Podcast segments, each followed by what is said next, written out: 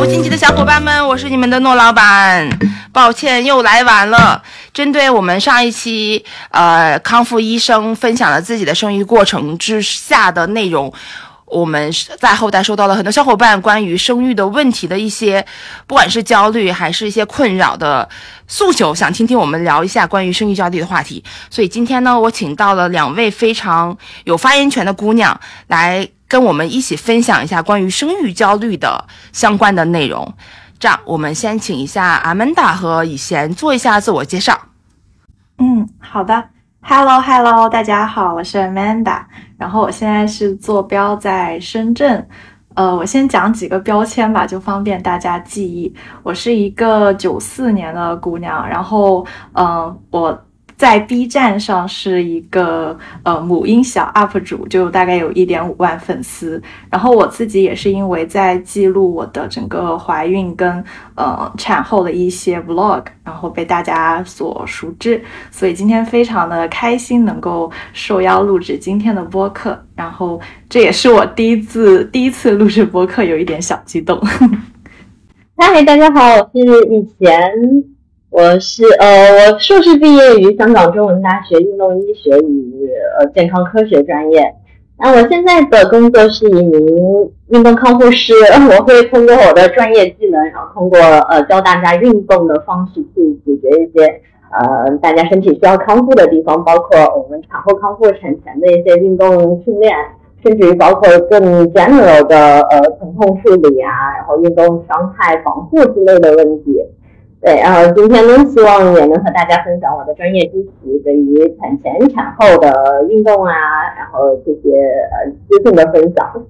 很期待和大家的聊天，也非常欢迎 Amanda。我我因为我是一位新晋的人妻，呃，我今年五月份刚结婚，那我的生宝宝也是后面的一个重要的环节了，特别希望能和 Amanda 多交流一下，出出经这样子。哇，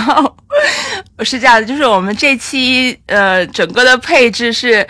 呃，还没生孩子的两位姑娘，然后一一位是完全不知道要怎么生和要不要生这个问题还在困扰当中的人，然后另外一个是有专业的 运动康复能力的姑娘，然后即将可能要生宝宝的，然后还有一位阿曼达是我们呃已经生育过的，同时又有丰富的运动健康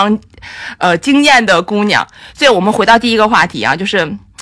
啊，回到姑娘自身这件事情，我们在想。呃，关于生孩子，生和不生，什么时间生，包括和谁生的问题，呃，我们大家是怎么想的？我我想想先听一下阿曼达的想法，毕竟她已经是生过宝宝的姑娘了。嗯。好，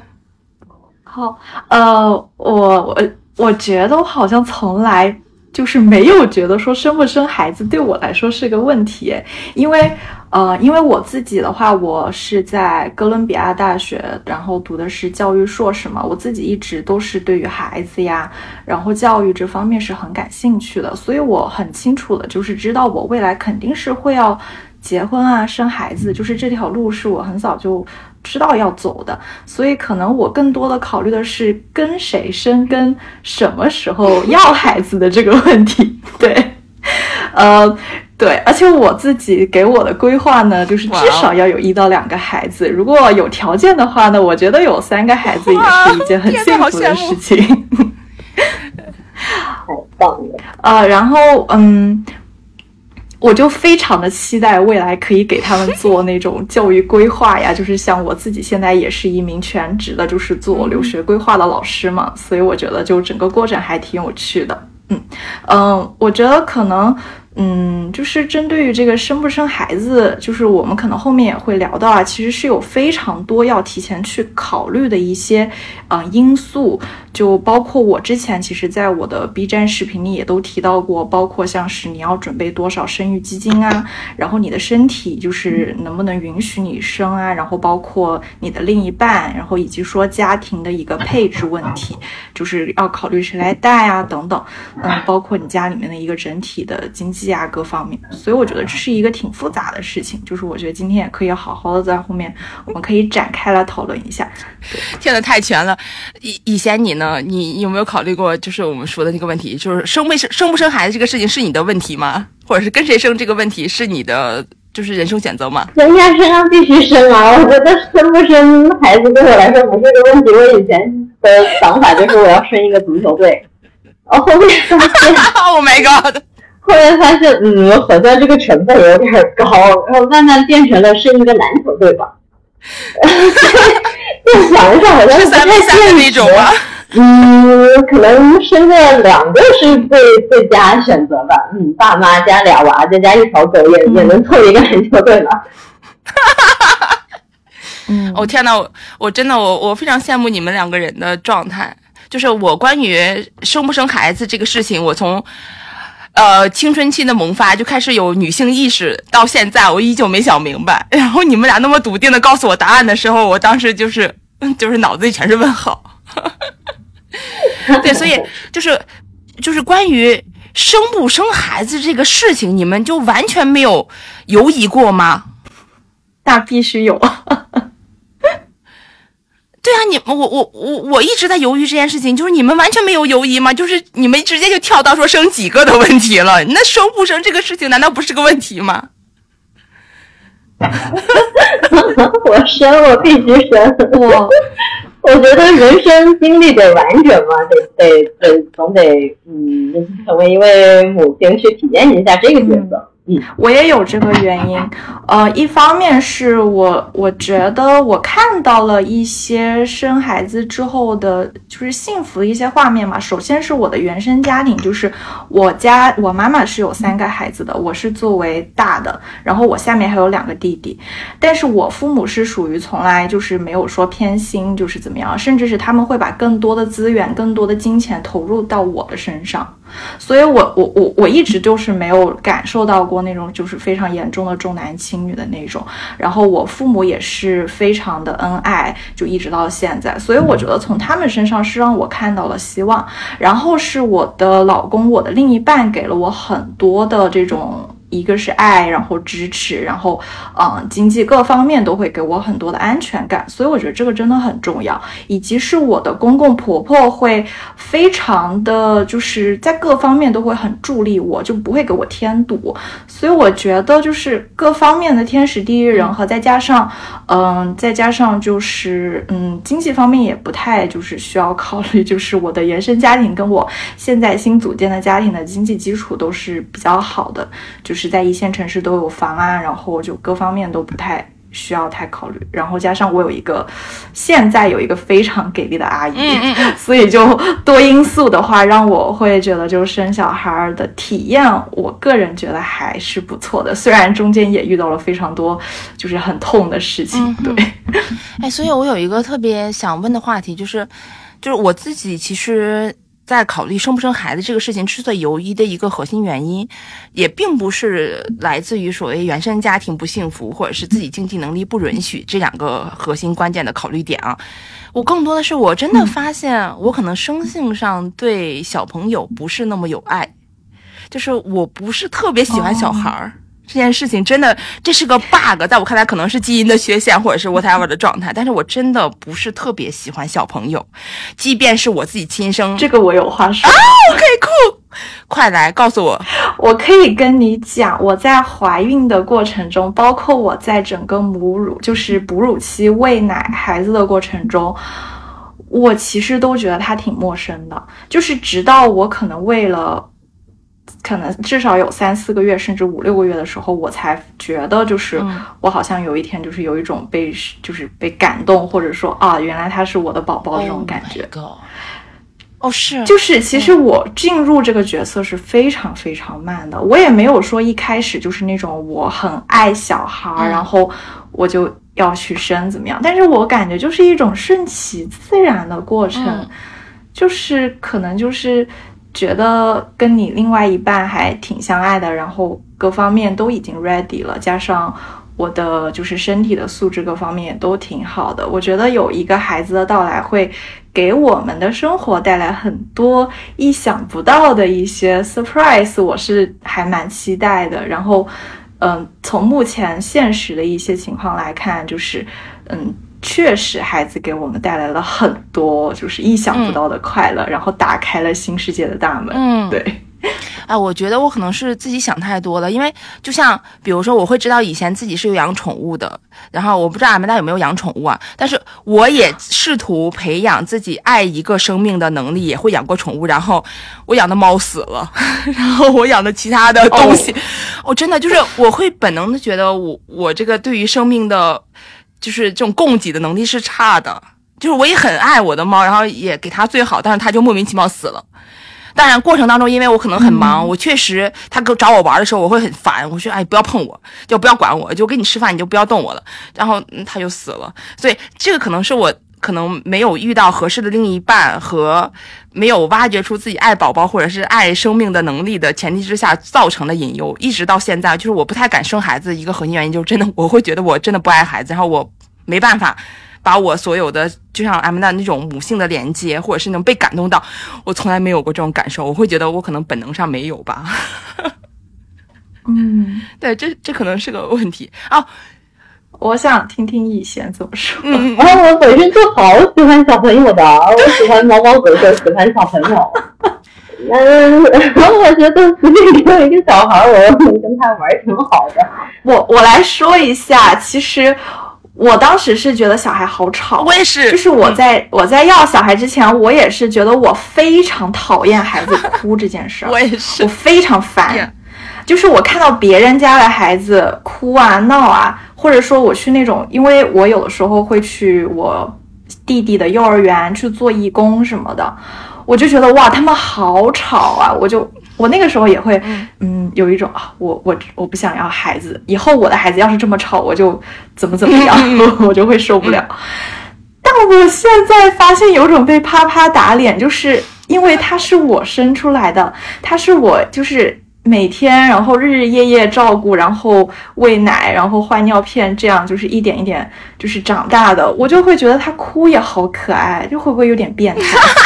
是这样的，是这样的，你有情感的付出，对他有能量的输出，对，会是觉得他是可爱的。就像是可能养猫养狗也会有非常多他们给你带来的各种烦恼啊，就是它生病啊，然后或者它那些掉毛啊，或者是怎么样，或者是拉便便到处乱尿，但是你还是会觉得从它身上有很多喜悦的东西，而这些东西就是远远超过就是他们给你带来的那些麻烦，可能是这么一回事儿，我感觉、是这样的，是这样的。我听你们俩说完，我好自卑啊，因为我也尝试过养各种动物，然后我我其实没有体会到快乐，真的是这样的。我虽然看到那些猫很可爱，甚至云养猫、云养狗，但是真的我自己亲自养的时候，哎呀，快乐的成分真的比讨厌的成分要少很多。哦，稍 sorry，这件事情是可能是个人因素啊，但是我真的是性质上的不同。哦，我回归一下，就是我之所以有这种感受啊，第一，除了自己在实践过程当中会发现这样的问题，其次啊，我不知道，就是大概一五年、一六年特别风行的那种，就是基因测试，我不知道你们俩做没做过，反正我做了，吃了粽子，然后去测了一下。怎么样的？对，所以你知道，你知道，就是我测完之后的结果，就是因为每个人的基因的成分是不一样的，而且基因其实是决定你的性格的。然后我我已经不太记得我当时报告的细节是什么，但是我印象特别深刻的呃两个点吧，就第一，我是冒险精神特别强的人，然后我就会挑战权威，嗯、甚至挑战公序良德，这件事情是一个非常重的，就是刻在骨子里的一个基因上面的显示。然后第二个就是我是一个。呃，这个词叫怎么解释？应该叫就属于生性偏凉薄的人，就是我对爱的感知能力、跟爱的给予、跟爱的回馈的敏感度不高，所以就是就是回归到我们养宠物或者养宝宝这件事情，这种互动的感受，我就像我本能上就不是特别的敏感。对，所以我我一直觉得这可能是基因的问题，就像大家可能对呃性的选择不一样，或者对什么的对甜和辣的敏感度不一样，这个差异真的非常大。所以当时我拿到这份报告的时候，我就会觉得说，嗯，大概我可能真的是这样的人，因为我试图努力过，然后发现结果并不是我想的那个样子，然后回归到倒推结果原因是什么，我会发现原来可能是因为自己的问题。完了，这个没关系啊，千人见面嘛，都 咱们基因决定性格，这个没没关系啊。我觉得做嘛就享受你的当下，享受你的自由生活，这不挺好的呀？我感觉好像养宠物跟小孩，我觉得区别还是很大的。对，就是你那个十月怀胎的过程啊，你受的那个苦啊，然后包括后面你，呃，就是如果说喂奶或者说自己去照顾他的很多，就是你是一种付出，然后你就。嗯，我觉得跟那个养宠物，因为宠物毕竟你也不用就是十月怀胎或者怎么样，你只是把它买回来，或者说是路边捡的，然后你就养它。这我觉得这个差别很大。因为我自己在当时在西雅图的时候，然后我老我老公他当时是有两荷兰猪，嗯，就很可爱的 东西。其实其实很容易养，因为它也不需要出去遛啊，就是在那儿给它吃的，帮它换换草。我我我我反正是没有什么感情的，就是说实话，就就我跟那只荷兰猪虽然也差不多算是同居了大半年了，但是我其实对它的感情没有很深，但但但是就嗯，我老公当时是有哭的，就是那只荷兰猪就是去世的时候，因为他是从从他很小的时候就把它带在家里，然后就就一直都是他照顾，嗯。嗯，然后但是我就感觉我在整个怀孕的时候，其实我在怀孕过程中。对于我肚子里面的这个生物，也是没有什么太多那种感情，真的没有什么太多感情。就是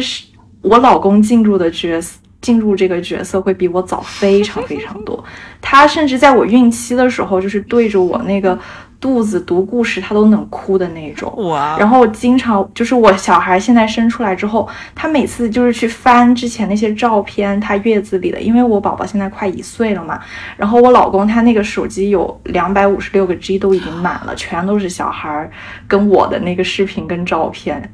然后他每次看到那些照片，他都能哭，我就觉得哦天哪，unbelievable，这是什么神奇老公？他的父性比我的母性泛滥已经乘以十一百倍了，有一种，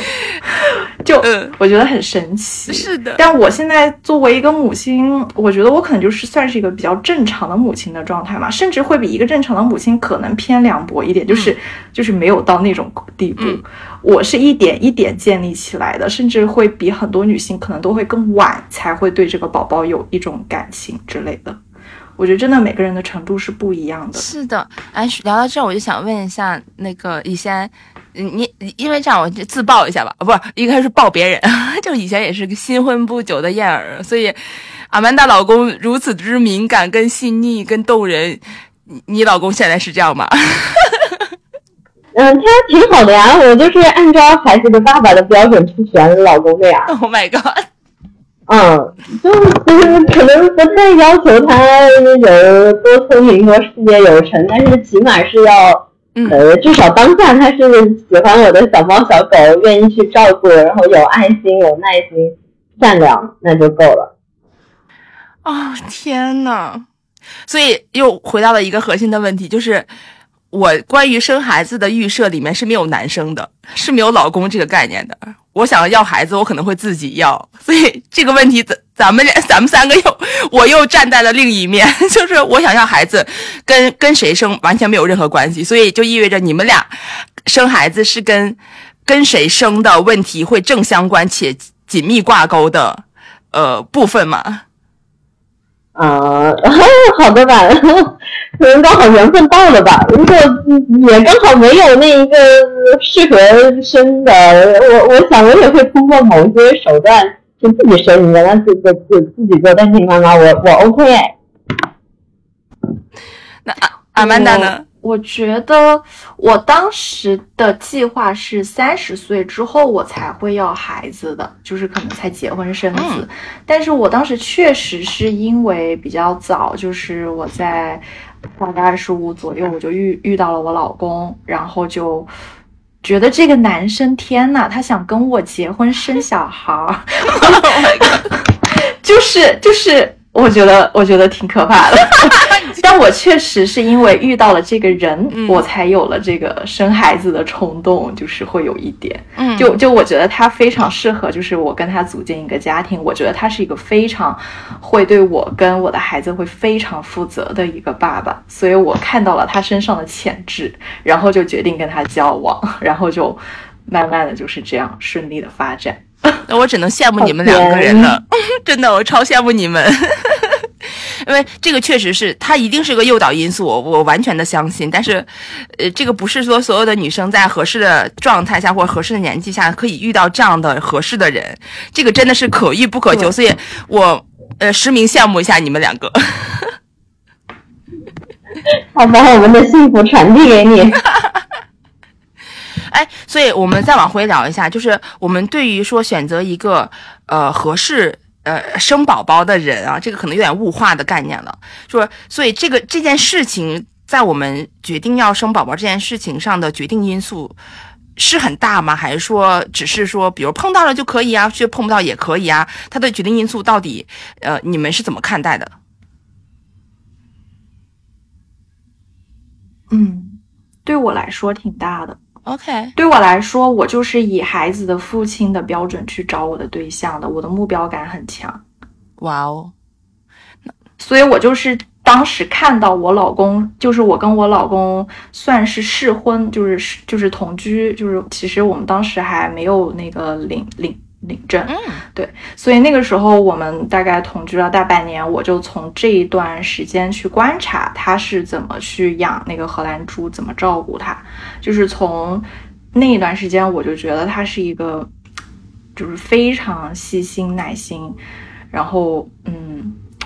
就已经预料到了，就是我们有了自己的小孩之后的生活会是一个什么样子。对，我天哪，你简直是这个所以产品经理所以后来他给我求婚的时候，我就答应了。天哪，真的是。真好，真好。对，所以以前呢，我看缘分随缘，如果是知道了这么一个人，那当然就是和他组成家庭，有共同的小孩儿。那遇不到这个人，我就自己去找找一个优质的，嗯我自己来弄一个。嗯嗯，我我反正重要的是我要个小孩儿，对，所以又有不没有老公不重要续父留子，对 对哦，所以又又让我又开始自卑了一点点。就是我跟你说啊，我是一个不想结婚的人，我很笃定这件事情。因为现在我也是一把年纪的，三十多岁了，所以我到现在也没有觉得结婚是我一个必须的选择。所以，但是生宝宝这事儿我还在打问号，但结婚这件事情我是 say no 的。所以就是阿曼达的状态跟以前的状态，这样过渡到我这个状态，真的是三个阶梯，简直太 match 了，整个这个过程。所以，对，所以我生宝宝的选择基本上就是完全看自己，看自己到不到，到底要不要生孩子这个问题是我一定要解决的。然后其次可能会解决说钱够不够，你想以什么样的经济方式去解决养孩子这个事情，然后再到说养育的过程我应该怎么跟他相处，或者是未来以什么样的姿态跟一个生命去接触。所以就是，哎呀，我这太太恐怖了。所以我到现在其实更核心的问题解决的还是那个想不想生孩子的问题。说结不结婚，其实对于我来说也也不重要，然后什么时间生其实也不重要。毕竟现在有这么多科技的手段可以帮忙去处理晚一点生的困扰，我觉得还是蛮 OK 的。所以你们就完全没有犹，豫过吗？对，时间。对，你们没有犹豫过这个不结婚自己生孩子这个事情吗？就你有考虑过吗？我想问问阿曼达，这件事情非常重要。以前我大概知道他会说什么，阿曼达你怎么看？不结婚生孩子，我好像没有考虑过。行，非常的棒，特别好。但是如果说我真的没有遇到那个人，我应该也是会选择就是，比如说冻卵啊，嗯或者是就是怎么样？对，所以就是如果如果没有遇到你现在这么合适的老公的话，你大概还是会结呃选择在三十岁左右前后的时间段要一个自己的宝宝。对，反正我我不会找一个人去将就结婚，哦怎么样？当然，这个我非常的相信，你们俩都是命，就是怎么讲不要命，就是就是真的是老天赏饭吃的人，老天赏老公，缘分，缘分，老天赏老公的人。那 OK 不重要，反正上一轮选择我我我们大家都表明立场了，对。然后我们聊到第二个话题啊，就是关于生育过程当中的苦，所以这个苦会影响我们敢不敢生。和能不能生这件事情，所以还是按照老逻辑吧。阿曼达，你作为一个已经生过宝宝的女生，你你之前生孩子有没有看到过一些，就是比如说各种明星啊，然后这种或者是甚至是网红啊，就怀着个孕，然后劈着叉跑着马拉松、越野跑，然后各种铁人三项，就挺着个肚子露着马甲线。你你你当时对这件事情你是怎么看的？会不会对你敢不敢生这件事情有一些影响？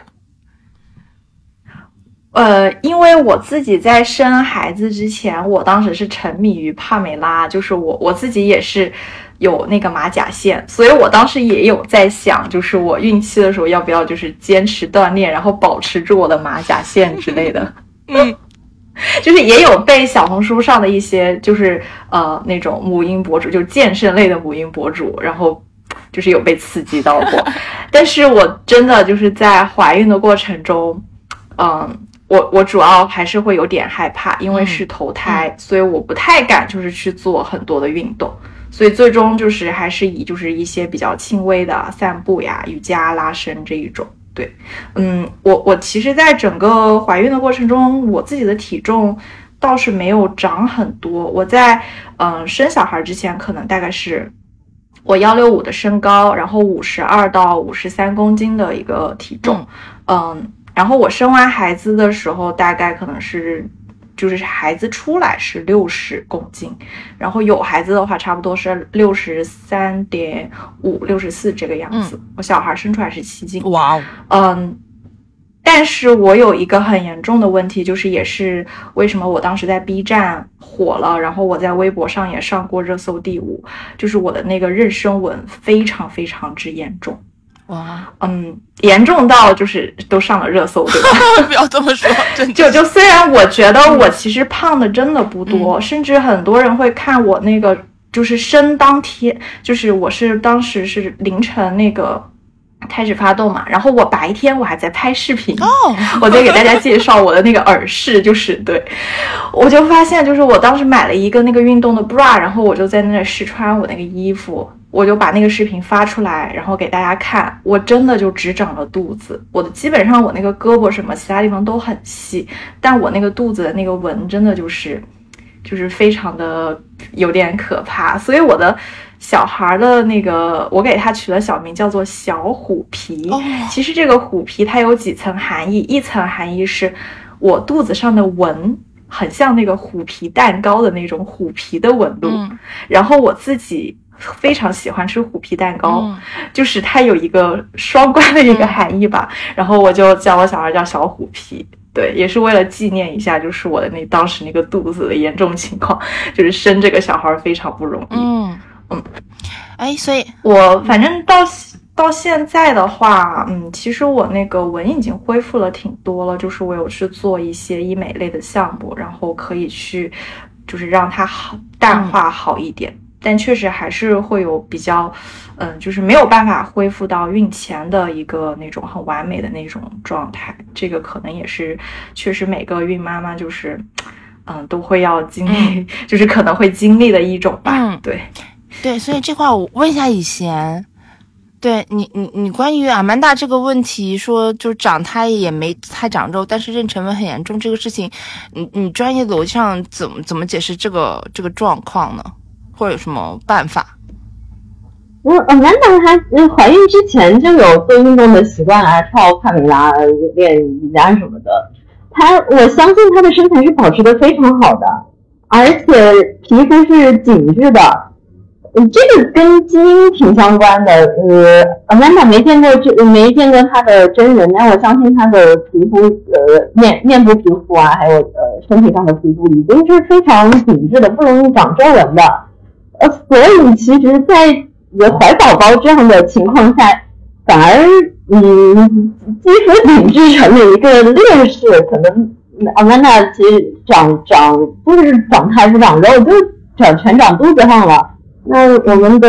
呃肚子上的皮肤，它的一旦张力超过它所能承受的某个点，那可能妊娠纹就妊娠纹就出来了呀。这个呃，因人而异。预防的话，我们可以在呃孕期的时候，呃多按摩一下肚子，轻松的把那个皮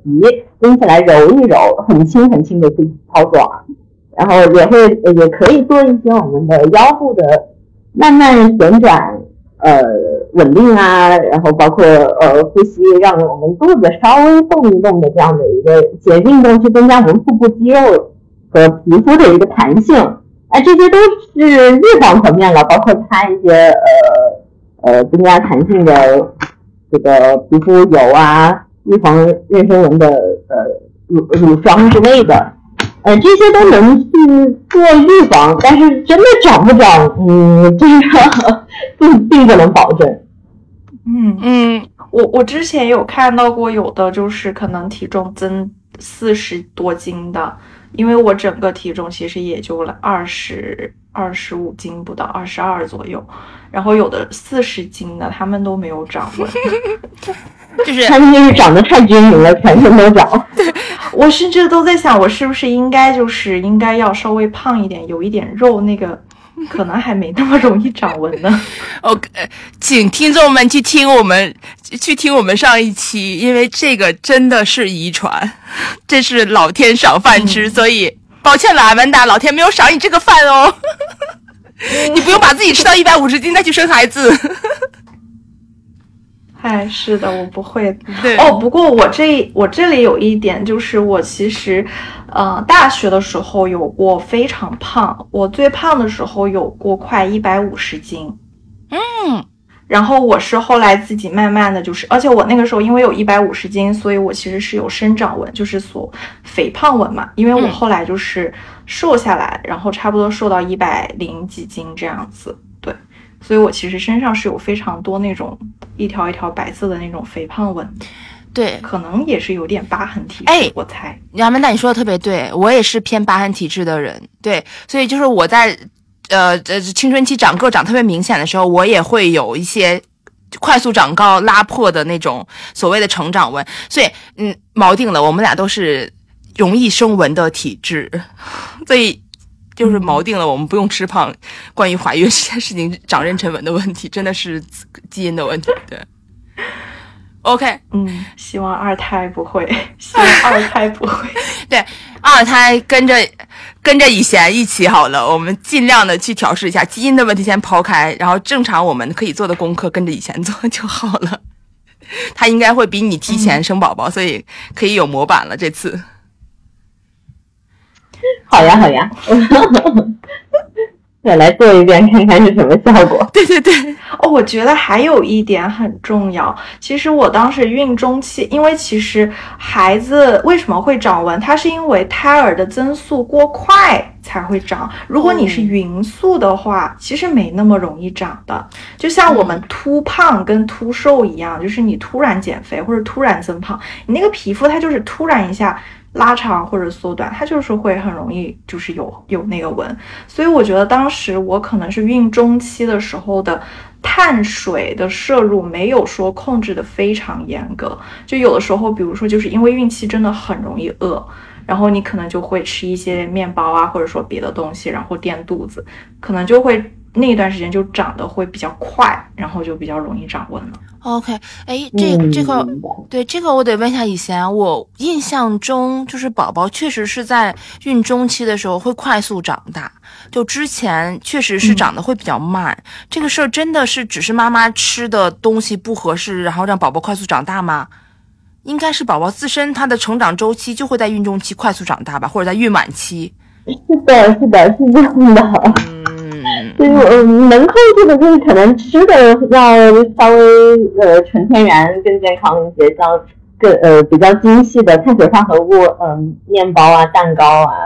呃，精致的糖糖类啊，这些稍微避免一点，吃一点五谷杂粮，呃，南瓜、土豆、呃，玉米之类的碳水化合物，那可能会好一点点。对，我一直觉得这是宝宝正常生生长的逻辑造成的，也不能老怪妈妈说天天我吃的多没忌口，所以他忽然就长大了。对呀，对呀，很多很多人是在孕晚期，就是三十五周到四十周长了一肚子，就是三十五周之前一条都没有，白白净净。嗯嗯嗯，因为到三十五到四十，就是就是每天它都会增长的特别多。所以就是跟你生出来的时间也挺有关系。如果你是孕三十七然后生，跟孕四十一生，可能就很不一样。哇，天呐！嗯嗯嗯。哎，所以聊到这儿，我想问一下，Amanda，你在就是孕晚期，尤其到生育的那个关口前后，你。有些什么特别明显经历过的这种痛苦啊，或者是明显的焦虑感，除了妊娠纹之外的，有什么可以跟我们先科普一下？我觉得睡觉就是很难，就是因为那个肚子真的太大了，所以你翻身起来，以及说，嗯，它会压迫到你的膀胱，所以你总是想要上厕所。就就几分钟就就总是想去上厕所，然后晚上就是夜起好多次，嗯，就确实孕晚期真的还挺难熬的，所以我当时就疯狂的就是散步，然后颠球，就是希望能够足月之后就赶紧生出来。我是三十八加四三，就是三十八周加四天生的。OK。哎，对，所以问到这个问题，我就想问问以贤，就是关于比如说孕晚期，就是像阿曼达这种会容易尿频呀，然后包括有些什么样的动作可以让生宝宝更加顺畅，或者是更加足月，就是在运动康复的逻辑上有什么解决思路吗？好恐怖哦！呃，其实我们是建议在整个孕期都可以做运动的，甚至到孕晚期临盆的那一刻。都是鼓励你可以动动胳膊、动动腿啊，啊，然后还要做一个特别重要的是，要盆底肌要开始要让它放松一下。嗯，可能那个时候肚子比较大，咱们手没有办法去碰到那个地方按摩，那我们可以自自身的手在我们这个腹股沟、大腿和肚子交界的这个胯根的位置去做做做一下揉呃揉压松解。那能帮助咱们盆底肌去放松，然后包括可以让老公帮忙把呃臀部周围的肌肉啊，呃大腿内侧的肌肉都要做松解。那呃这一点会帮助咱们盆底肌放松，后续的生产宝宝会容易一些。对，那个我也有做，就我自己也有去按，确实是有一些用的。嗯，是能缓解耻骨疼痛啊，然后骨盆的一些压力。这个能说一个专业名词吗？我有点忘了叫啥。这个，嗯，这个有专业名词吗？盆底肌松解，对，呃，产前产前松解准备之类的。我怎么记得是叫什么阴道按摩还是什么？反正反正我当时记得就是要用那种。大拇指，然后去自己去按，对对对，有点力度。是的，就是可以听上一期 考普医生，我记得他有聊到说，就是盆底肌，尤其在孕晚期，其实松解要比练力量更重要。所以松解的按摩，除了正常的，其实，呃，看个人个人身体条件了，就是正常的性生活是要有的。然后老公的一些帮忙的相应肌群的按摩，就是是对的。它应该是叫做，呃。阴道松解或者是盆底肌松解这个事情哦，没问题哦，能播吗？能播 能播，能播，这这是科普内容，科普内容能播能播。对，那这样就是生宝宝之前，其实更呃重要的问题啊，大家已经跟我们提了，就是这个，包括以前以前呃康复师也提了，说松解这个问题。然后生完呢，生完有哪些你特别抓马或者特别难过的瞬间？我我先说一下我生的过程、哦，太好了，因为很多人其实对分娩这个很不清楚。其实，嗯、分娩了，就是你怎么知道你要生了呢？一种就是，嗯、你会有那种不规律的阵痛，就是俗称说那个宫缩，但是其实这个不算是真正的宫缩，就是真正的宫缩它是会规律的，比如说十分钟一次，然后痛个持续痛个一分钟，就类似这种。但是当时我是属于不规律的宫缩，就是可能隔个三分钟或者说一分钟，然后又怎么样就开始痛，那种痛就有点像是那种就是姨妈痛，但会比姨妈痛会更痛一点。对，嗯，我我个人是感觉哈，我还。能承受那种痛，就是我是硬扛，扛到了我开差不多两指的时候，我才让麻醉师来给我上那个无痛。但有的妈妈可能就是会觉得那个宫缩，就是因为每个人的那个耐受不一样哈。可能疼痛的程度也不一样，对，嗯，对，耐受程度也不一样，所以就是，嗯，反正我觉得真的还是得，就是你受不了的话就就上无痛吧，就赶紧上无痛就不痛了。然后我整个生产的过程是很顺利的，就是我的产程很短，就没有说，嗯，就没有说十几个小时生个一天都没生出来那种，我是很快就生出来了。嗯所以，嗯，一方面可能是我的身体的素质还不错，然后就是我做了那个按摩嘛，以及说我那个就是宫颈宫颈管，它是先让那个宫颈管软化，然后你软化之后，你那个盆骨啊打开啊那些，然后它就慢慢的伸出来。然后再加上就是当时我整个心情还挺放松的，我正甚至我在生孩子的时候都没有出汗，我是一个运动极其容易出汗的人，但是我生孩子居然没有出汗，这个事情让我去非常的惊讶，而且我整个生产的过程中，我都是跟那个助产士一直聊天，我们俩就在那儿笑，然后我老公在那儿帮我拍视频，我还在那儿告诉你你这个机位要怎么摆，我在那儿生孩子，你们能想象吗？就就真的就很很轻松，也也有可能是我是在。也有可能是我是在私立医院生的，嗯就是整个环境啊，然后医护人员的那种，就是各方面的服务都很好，让我整个就是生的体验真的还挺愉快的。所以我整个生的过程其实还算是比较比较比较顺利吧，对。嗯但是生完之后啊，真的就是痛的开始。对于我来讲，一个是你的下体会非常疼痛，就是你那个撕，就是你下体撕裂的地方，你的麻醉过了，嗯你麻醉过了之后就会很痛。然后你是缝了很多针嘛，因为一般下面你要缝合嘛，嗯所以它是有个很大的伤口。所以那个过程的话，可能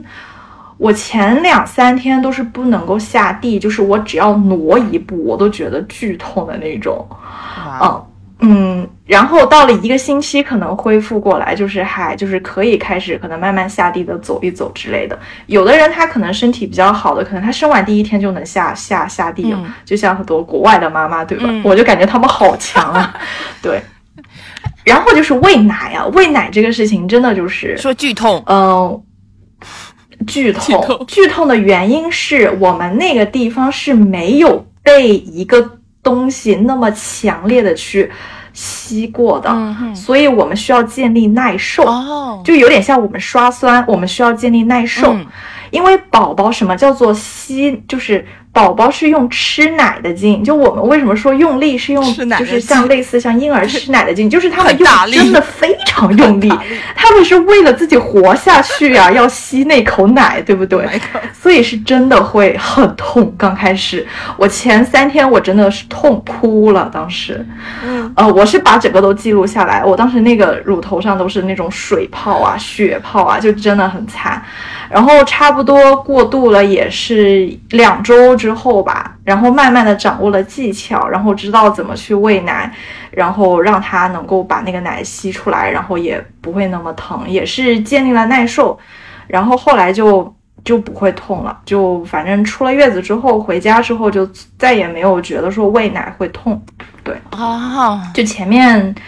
前面真的还挺痛苦的，就是要熬过那一段时间就好了。哎，就就是说到这个问题，我就非常关心，就是你生育之后，包括包括比如说我们可以延伸到现在吧，就是你关于产后康复这件事情。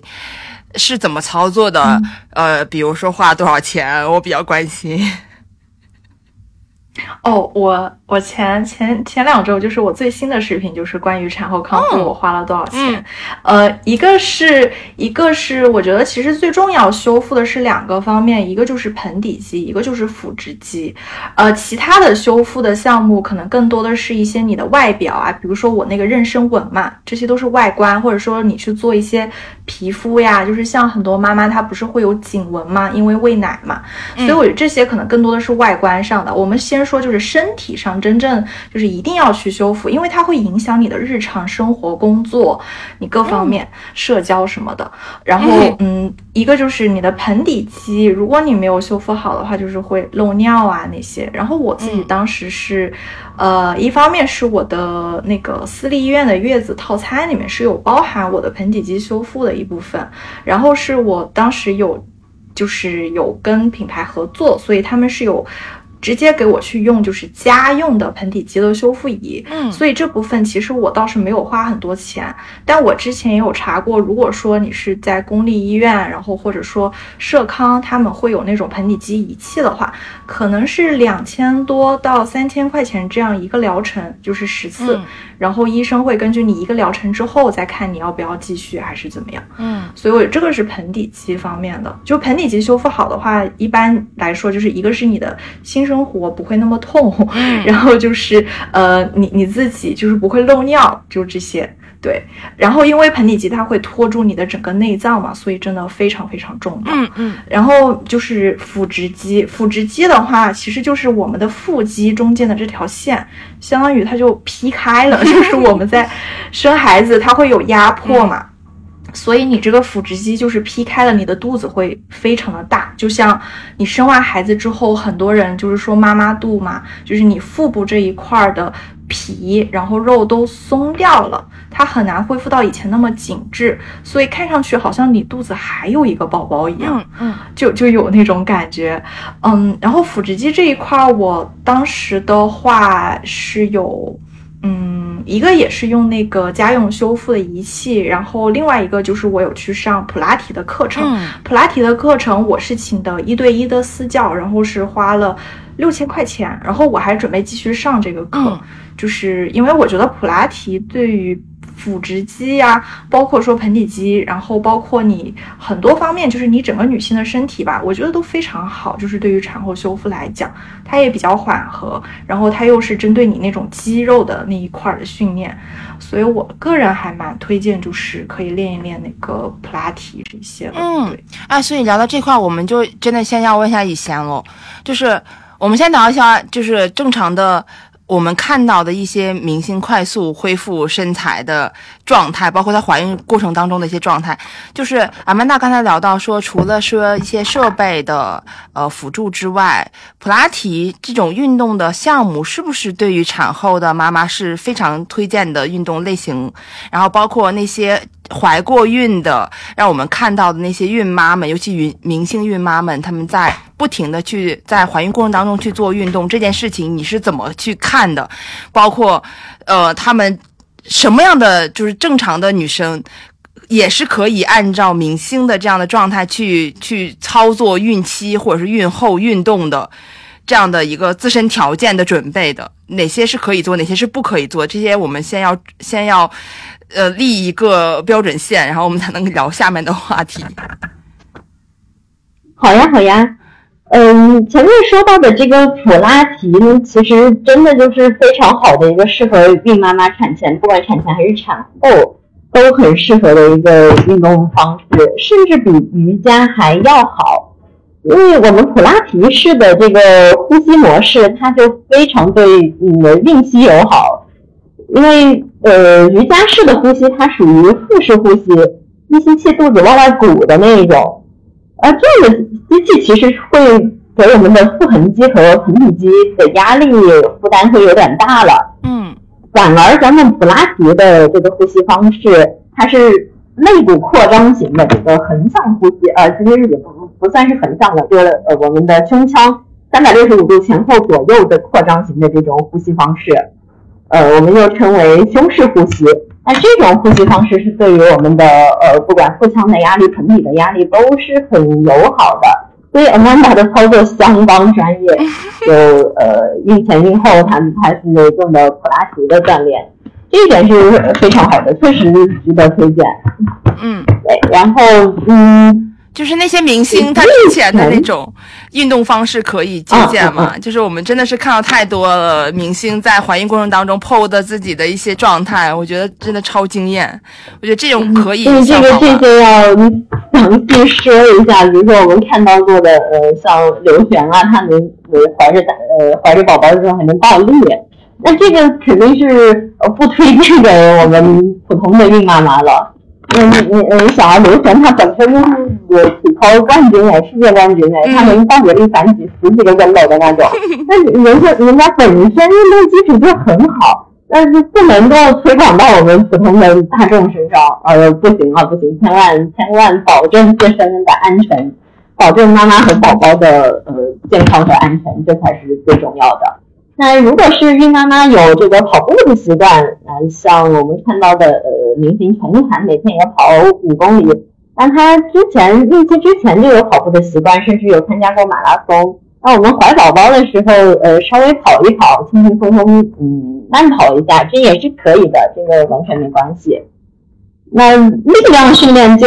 很因人而异了。如果咱们呃孕妈妈。有健身的习惯，之前又是撸铁的，那孕期的时候可以健身，可以撸铁，没问题，但一定要把重量减轻减轻，不要用大重量去训练，用呃一两公斤的哑铃轻松的练一下肌肉的耐力，然后保持一个肌肉的张力就可以了。嗯，那当然一个禁忌就是咱们怀孕呃的时呃怀孕的这一段时间，也不要做拉伸训练，千万不要做。这跟我们呃妈妈身体激素有关系，我们我是松弛素的分泌。那本身我们这个关节韧带就属于一个很松嗯不太稳定的情况下了，那我们就千万不要再去做拉伸运动了，这样能嗯会增加我们关节不稳定的风险，嗯可能会有跌倒啊之类的情况，然后是不我们不希望看到的。嗯。哎，这聊到这，我又想问一个问题啊，就是阿曼达和以贤，就是，呃，就很多我们看到 又回到明星了，好烦，就是他们真的生完宝宝很很快就能恢复这件事情是真的吗？或者是什么样的条件能做到生完孩子很很快就恢复到像没生之前的样子？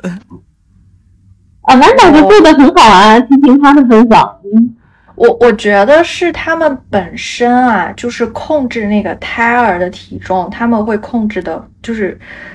绝对不。不会很大，他们的那个小孩儿，嗯，就是你去看他们的肚子，其实都很小的。OK，然后就是他们在孕前，他们肯定就是像明星，他们会有那种私人的教练啊，包括在整个孕期，他都会请那种私人的可能普拉提老师或者说教练，然后让他们保持在整个孕期的状态、皮肤状态都是非常好的。所以我觉得。确实会大大的降低，就是他们各方面就是长纹呐，或者说身材走样啊，或者说皮肤啊这些方面的这些问题。OK，是的，是的，而且好多明星他们都是瘦体质，人家要上镜，嗯，确实基因肯定是决定，呃，这这一类的瘦体型的女孩，就算怀孕也不会变得很胖。那更何况他们还特别注重营养搭配，然后还有科学的运动训练。那生完宝宝之后，短期内能恢复如初，这个呃是合理的。但是这个短短期不可能一两天啊，但这个呃一两个月恢复到之前成之前的状态是完全可能而且合理的。对，所以那以前你觉得如果推荐给就是我们普通的女生，关于孕孕孕中或孕后，哦，甚至加一些孕前也可以啦，就是这种呃专业性的控制自己。呃，身材不要变形那么大，或者宝宝不要长那么大，有哪些专业的操作可以备选一下呢？嗯，科学饮食、均衡营养当然特别重要，这个呃千万不要过度进补啊。那就像刚刚 Amanda 说的，他们的胎儿的这个大小控制的特别好，那这身材当然就不容易走样了。嗯，那那，另外这个。呃，孕前的运动其实我很很推荐游泳哎，如果不会游泳的话，在水里面跑步、呃走走都很好。水的这个阻力能有效增强我们全身的这个肌肉力量，也是一个很很好的有氧训练。那浮力也能减轻咱们这个宝宝对盆骨的压力，它水在水里面其实是拖着我们肚子的这种感觉，那是嗯能够做一个很长时间的一个运动的，哎，这样嗯对啊不容易长肉。嗯，那孕后期它呃我们的这个修复顺序就是有先后之分了。呃，曼达前面也提过，一定要先做盆底的训练，先不要着急做。腹部的训练啊，那盆底的训练，嗯，其实生完宝宝第一步马上就可以做了。不，呃，不是所有运动都是很激烈的那种，要动胳膊动腿的。那盆底训练一开始老在不用动，躺在床上休息的时候，把意识稍微集中在咱们下腹部和盆底肌的位置去感受它，尝试去呃控制一下它，嗯，就已经很好了。这个有没有盆底的创伤，有没有这个伤口缝合，都可以去做这个。呃，意识的感受，其实我们一直能找到盆底肌，快的话都得花两三天。呃，慢慢能够控制到它，那就开始可以开始逐渐有节奏的收缩放松这样子。呃，都可以玩一个月了，可以可以可以想练习。OK，嗯，那到后面呃，还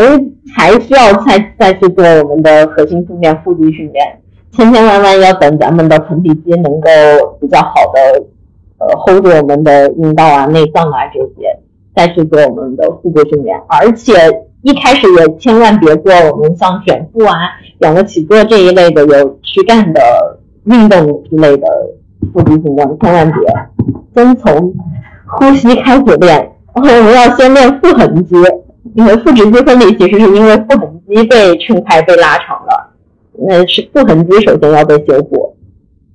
那腹横肌又不能靠这些卷腹、仰卧起坐之类的腹部运动来锻炼，他们它是其实是靠一些呃专业的一些呼吸方式，靠我们呼气的同时去做这个腹腹部收缩的呃这这这一系列动作来得到锻炼的。嗯嗯，那这一个阶段的呃锻炼都不会很激烈，都是以这个肌肉控制为主。呃自身的本体感受为主，身体机能呃激活恢复了，然后再后期再去做呃我们所谓的减脂塑形动作，呃千万不要着急，一步一步来。想补充一点，就是。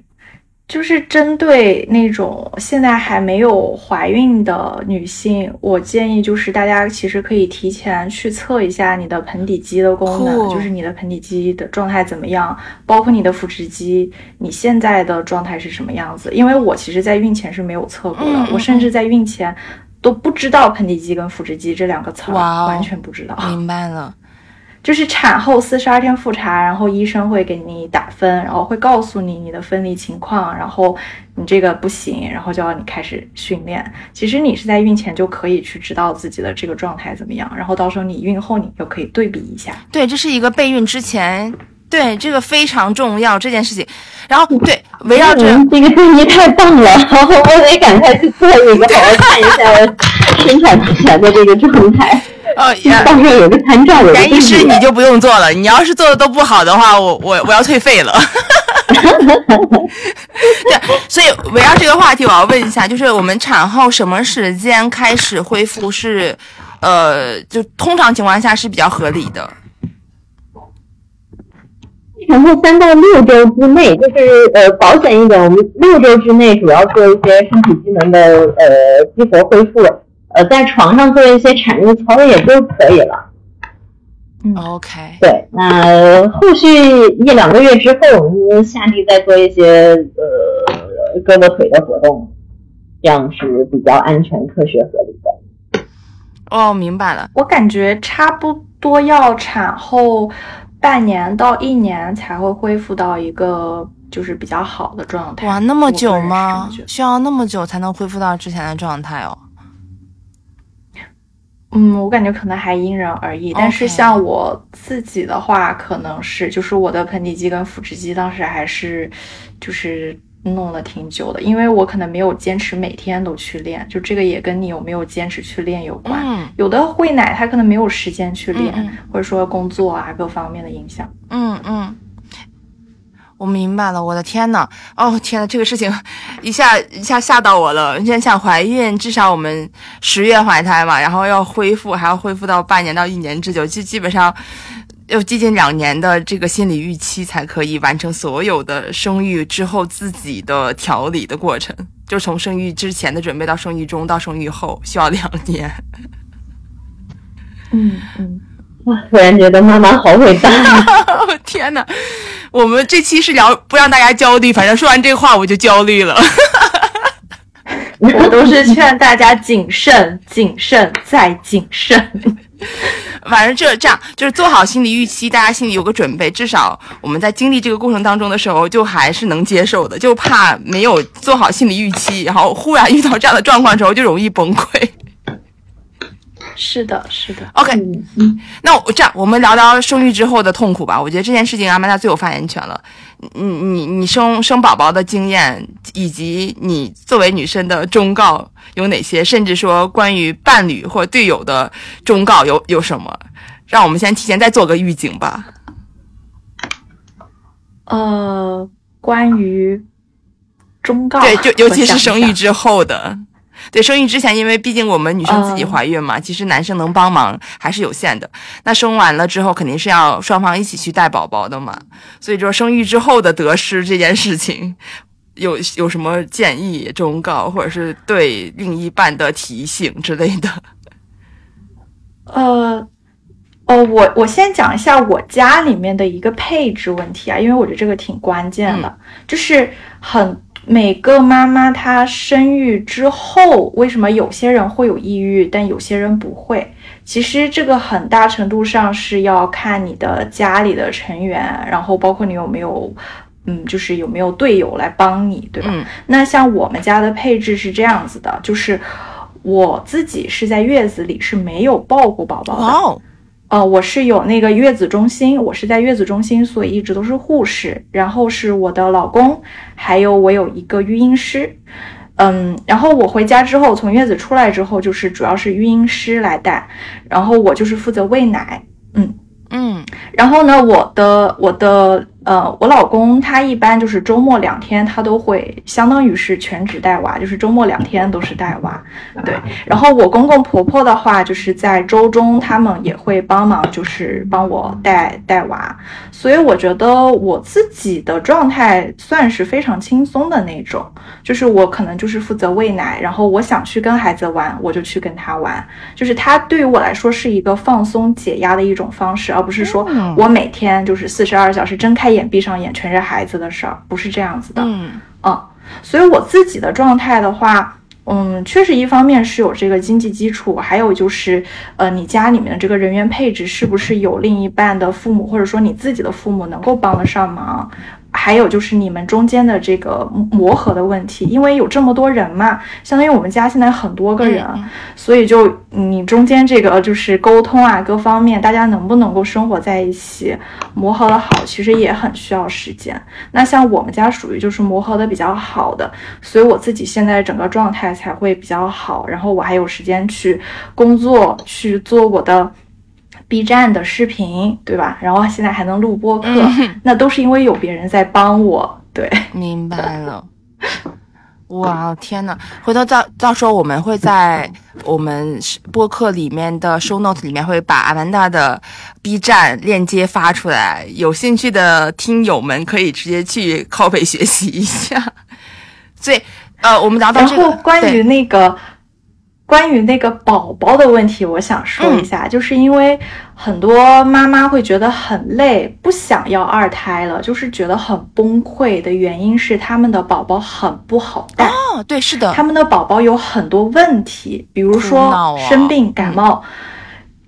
就是隔两天、三天就来个咳嗽或者流鼻涕，或者是过敏体质，吃什么东西都过敏，长一身的痘痘，然后湿疹反反复复发作，怎么都不好，或者说乳糖不耐受，然后那个奶又喝不了，一喝了就拉肚子，或者说有那种肠胀气，然后肠绞痛特别严重，就是每天晚上到点就哭，哭一个小时，撕心裂肺，怎么哄都哄不好，那这样子谁都会崩溃。就就真的会每个家庭都会不太一样。那像我们家的话，可能也会遇到以上说的某一些问题，但是遇到的几率就是说会比较少，这个频率会很低。所以我我个人就觉得都还好，就是都可以去，就是就是可以忙过来。但如果说这个频率一旦高了，然后如果说一下子你全都踩中了，那那真的就可能你就没有办法。就是再要孩子，甚至是说你都没有办法去平衡你的工作了。嗯，哦，看来 Amanda 的宝宝 是个省心的宝宝。对，省心的 我的宝宝算是个天使宝宝。对，天使老公加天使宝宝，非常好带。我的天呐，阿曼达，你你拉再拉仇恨，我们不要做朋友了，你好烦。别这样，对，所以就是在呃真正开始带宝宝的这个实操的过程当中，你有过哪些呃呃焦虑也罢，或者担心也罢，怎么处理的？我觉得焦虑就是我刚刚说的那些，我很担心我宝宝会有这些问题。然后实操之后就发现他好像都没有太多这些问题。然后以及说我的家里的阿姨真的非常给力，就是她帮我减轻了很多烦恼。然后就是我的老公、我的公公婆婆都非常给力，所以我觉得很多我的焦虑啊、担心啊都没有了。嗯，所以你知道我的焦虑和担心是什么了吧？就这些我都没有。所以就是这些东西真的就，呃，真的是需要一个团队。我经常说是个 teamwork，就绝对不是说你一个人去承受。就你看到一个什么成功男人的背后，一定会有一个什么样的女人，然后一个就是一个所谓就是轻松生活或者说比较开心的一个妈妈的背后，一定是有一个什么样的团队？对，总有人在背你，在为你背负着前行。是的，所以我觉得他们也会，就是家里人会给我非常多的信心嘛，我才会更加愿意，就是说我要可以考虑再要一个孩子。哇，酷！哎。说到这个问题了，我就想聊一下那个关于花费的问题。这样，以前你先帮我们去科普一下，就比如说针针对我们现在所处的所谓的深圳这件事情，就关于产后康复这个事情，你的收费标准是多少，或者是你知道的收费标准是多少？不管是什么盆底肌啊、腹直肌啊，或者整体塑形减脂啊什么之类，大概周期跟花费会在什么档位上？然后我们再请请请阿曼达分享一下他自己到底实际花费了多少钱？呃，当然阿曼达会包括。育儿这个部分的花费了，我先拉笔经济账听听看。嗯嗯嗯，那单纯训练方面，呃，因为呃我知道我本身就是呃康复训练师，那在产后之后，我们是希望真的是一对一的进行一个私人的呃专属的指导，那我们希望隔天就来见我们教练了。那隔天每一次是产后训练，收费还稍微贵一点，呃，单次课程价格是八百，那大概一个月十五次乘以八百。啊，好的，呃，对，一个月够吗？那。头 头一个月是呃精力需要放的比较多的，那后后续的呃二三四个月，那可以恢复到一些呃普通训练、常规训练，那价格下来了，大概五百到六百一节课。OK，呃，也希望每周进行规律的三次左右的训练，就按三次来算。OK，呃，六百乘以。呃，每个月十二节课哦，天呐还是那一开始的话会高一点。嗯，明白了，明白了。阿曼达，你到底呃呃真实情况下，关于你自己的和关于宝宝的，有没有什么经济账可以给大家分享一下？我我可以跟大家讲一下我生孩子花的钱钱，就是我的产检、分娩跟月子中心一共是十五万。这个是呃，我我先说一下，我自己是坐标在深圳的南山，所以就是我是在美中宜和的私立医院生的，所以这个费用会比较高一点。对，这里不是广告哦。然后我的。哦，不是广告，对对对。嗯然后育婴师，然后育婴师的费用就是我请的阿姨是七千五一个月，然后是陪睡的这种。其实，在深圳这边来讲，算是一个中等的价位吧。然后这样算下来的话，一年就是九万块。嗯啊，然后奶粉的话，差不多可能我我自己算了一下，我们家买的大概是一百呃，就三百五一罐那种奶粉，然后可能差不多一年算下来七千块钱这样子。嗯，婴儿床还有床垫的话，因为我是直接就是用的我呃就是亲戚家的，所以这个没有 没有花钱，这个我也不太清楚多少钱。婴儿车的话是两千一辆，然后一般来讲，可能一家里至少要配置两辆婴儿车，嗯就是有一种那种比较轻便一点的，还有一种是新生儿要用的那种，要防防就是比较重一点、要稳一点的那种，你不能突然一下就摔下去了，嗯对吧？就可能差不多就对一千到两千一辆这样子。然后尿不湿的话，嗯，我我自己算了一下，可能是五千到八千，一年就看买的是什么样的品牌，一年、对一年。嗯因为我宝宝就是马上满一岁了，嗯所以我就在算了那个一一年花的那个费用。还有就是打疫苗，打疫苗的话，其实很多社康的话是免费的嘛，就是走医保啊，就宝宝是绑定父母的医保，但也有一部分那个是属于自费的药。自费的话，有的时候差不多可能三百到五百这样子一次。嗯，这个部分倒是没有很很多钱，我没有算的很细，就几乎不太不太算。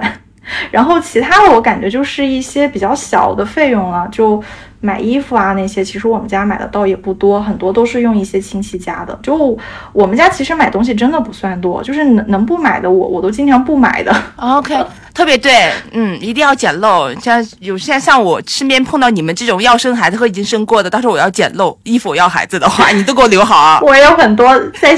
闲鱼上淘的那些哦，还有闲鱼 对对对，那种什么温奶器呀、什么洗奶瓶的那种，什么消毒的那些，OK，就可以淘一淘。明白了，看来可以靠平台的，也不一定靠交朋友。是的，对，所以那这样，我们其实剩下最后一个问题了，就是尤其就是阿曼达宝宝已经快到一岁了，在这个一年接近一年带宝宝的过程当中，你有什么话想提醒给呃即将生宝宝的姑娘们的忠告吗？或者建议？呃，哦，我觉得这个好难啊，因为、嗯因为我觉得这个东西非常的 personal，、嗯就是我我只能够说我自己的感受，嗯我感觉就是顺其自然。我个人觉得。嗯，就是孕育一个新的生命，真的是一个非常非常神奇的、非常独特的人生体验。我觉得，如果你想去体验的话，就是嗯，不用去后悔做这个决定，就是接受它带给你的好跟坏。然后，就像我最近看的一本书《沉浮实验》，就是接受它，嗯，不要去对抗，然后去享受它带给你的这种各种酸甜苦辣的体验。我觉得就是，嗯，不枉费就是我们来人间一趟吧。我我个人就是一个嗯还蛮喜欢去体验一些不一样的东西的人，对。哇，天呐，嗯，哎，好棒好棒，我就是忽然神圣了。对，忽然神圣了这个事情。OK，是这样，就是我们今天关于生育焦虑一点零版本，我们可以先 close 在这里了。那呃，关于生育的相关的问题，不管是经验的分享，还是自身有一些呃难以解答的困惑，欢迎加入我们的百无禁忌听友群。然后这里可以直接连接到阿曼达，也能可以直接联系到我们的以贤，然后为大家或者是为我们有生育需求的姑娘提供一些能力范围之内的帮助吧。那今天感谢阿曼达和以贤参与我们这次节目的录制，我们在这里跟所有听友 say goodbye 吧。谢谢大家，很开心。拜拜，欢迎大家来 B 站找我玩。对，阿曼达的 B 站我们会放在 show notes 里。那今天我们就到此结束喽，谢谢各位。